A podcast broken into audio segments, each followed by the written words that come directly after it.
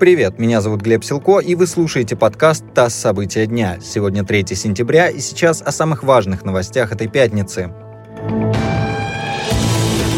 Четыре организации добровольно вошли в реестр СМИ агентов. Это компания «Альтаир 2021», «Вега 2021», главный редактор 2021 и «Ромашки Монолит». Учредителями этих организаций были журналисты, которые ранее были также внесены в список иностранных агентов, сотрудники изданий, признанных нежелательными, проект и открытые медиа.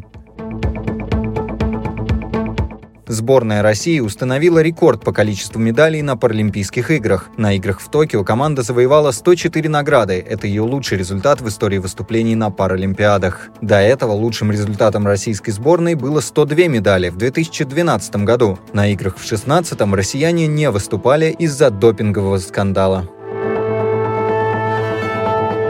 В России создадут санитарный щит от коронавируса из ПЦР-центров. На это правительство выделит 2 миллиарда рублей.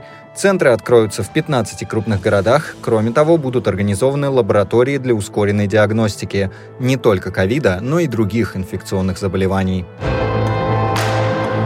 Биометрию будут применять во всех общественных видах транспорта в России к 2024 году, заявил министр транспорта Виталий Савельев. Он отметил, что в терминале С в Шереметьеве уже работает автоматизированная система паспортного контроля. Планируется, что к 2030-му пассажиры смогут при помощи биометрии проходить досмотр в аэропортах и на вокзалах.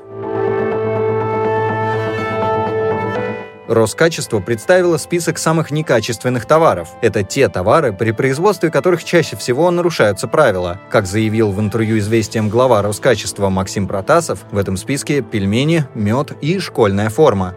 В частности, причиной низкого качества меда Протасов назвал неправильное лечение пчел, а в производстве школьной формы часто используют ткань, которая не пропускает влагу или не соответствует маркировке.